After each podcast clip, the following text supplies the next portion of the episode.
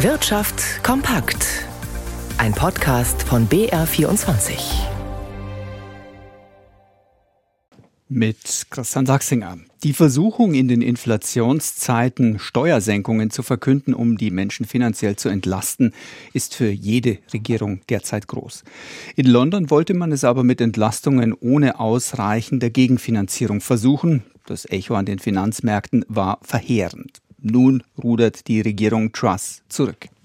Es ist eine fast komplette Kehrtwende, die die britische Regierung hinlegt. Premierministerin Truss hatte ihren Finanzminister Kwasi Kwarteng Ende September milliardenschwere Steuersenkungen ankündigen lassen. Inzwischen sind sowohl Kwarteng als auch die Steuersenkungen passé. Der neue, erst seit Freitag amtierende Finanzminister Jeremy Hunt hat die Ankündigungen fast vollständig zurückgenommen. Damit wird darauf verzichtet, Steuersenkungen über neue Schulden zu finanzieren, denn dieses Vorhaben hatte an den internationalen Finanzmärkten ein verheerendes Echo gefunden und das britische Pfund auf Talfahrt geschickt. Nun gilt, anders als ursprünglich angekündigt, wird der Grundsteuersatz nicht von 20 auf 19 Prozent abgesenkt, auch der Spitzensteuersatz wird nicht reduziert. Steigen soll dagegen die Unternehmenssteuer von 19 auf 25 Prozent. Von zentraler Bedeutung für die Briten ist auch die Änderung beim staatlichen Energiepreisdeckel. Das kostspielige Einfrieren der Gas- und Strompreise für private Haushalte soll nun zunächst nur bis April 2023 gelten und dann überprüft werden. Ursprünglich hatte diese Regelung für zwei Jahre gelten sollen. Aus London Imke Köhler. Die Zinsen für Hypothekendarlehen sind wesentlich stärker gestiegen als der Leitzins der Europäischen Zentralbank. Erste Angebote von Banken für Baugeld erreichen bei Krediten mit zehnjähriger Zinsbindung bereits die Marke von vier Prozent. Das ist viermal so viel wie Anfang des Jahres, bevor die EZB erstmals aktiv die Zinsen erhöhte. Aber es gibt auch noch andere Gründe. Nach einer kurzen Entspannungsphase im August, wo die Bauzinsen für zehnjährige Kredite von 3 auf 2,7 Prozent zurückfielen, sind sie inzwischen erneut deutlich gestiegen. Allein seit Mitte September verteuerten sich vergleichbare Darlehen um 0,6 Punkte auf nunmehr 4 Prozent. Das ist der höchste Stand seit 2011.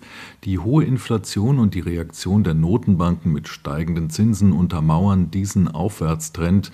Der Markt für Hypothekendarlehen orientiert sich für die Banken Banken, die solche Kredite vergeben, an den Renditen von Pfandbriefen und von Bundesanleihen Außerdem wird für die Hausbauer und Wohnungskäufer noch ein Risikoaufschlag von etwa 1% fällig. Nur in Zeiten negativer Zinsen war es deshalb möglich, dass Baugeld mit der üblichen zehnjährigen Zinsbindung weniger als 1% kostete. Inzwischen hat der Markt für Staatsanleihen deutlich gedreht. Neue öffentliche Ausgaben wie für die Energiepreisbremse lassen die Nachfrage nach neuen Anleihen steigen, für die Bund und Länder dann deutlich mehr bezahlen müssen. Diese Entwicklung verändert das gesamte Zinsgefüge. Felix Linke, BR24 Wirtschaft. Und schauen wir an die Aktienmärkte zu Gabriel Wirth. Seit einer guten Stunde wird auch an den US-Börsen gehandelt. Wie läuft denn der Start in die neue Woche an der Wall Street, Gabriel? Ja, überraschend positiv und das trotz der anhaltenden Inflations- und Rezessionssorgen. So gewinnt der Dow Jones aktuell 1,8 Prozent und er hat damit auch wieder die Marke von 30.000 hier überwinden können und steigt auf 30.188. Der Nasdaq-Index gewinnt gar 3,3 Prozent. Als ein Grund nennen Investoren das Quartalsergebnis der Großbank Bank of America. Das Kreditinstitut meldete zwar einen Gewinnrückgang, allerdings fiel dieser geringer aus als befürchtet. Allein die Papiere der Bank of America Kommen deshalb um 5,3 Prozent voran und das zieht dann auch gleich die Titel anderer Geldhäuser in den USA mit nach oben und die Aktien in Deutschland. Der DAX kommt hier um 2,1 Prozent voran, der MDAX gar um 3 Prozent und der Euro, der zieht auch an auf 98 Cent 03. Und an den Devisenmärkten gewinnt aber auch das britische Pfund nach der Kehrtwende der britischen Regierung, wie ihr hier auch gerade gehört, zieht die Währung der Insel um mehr als 2 Prozent an auf 1,14 Dollar 14 1922.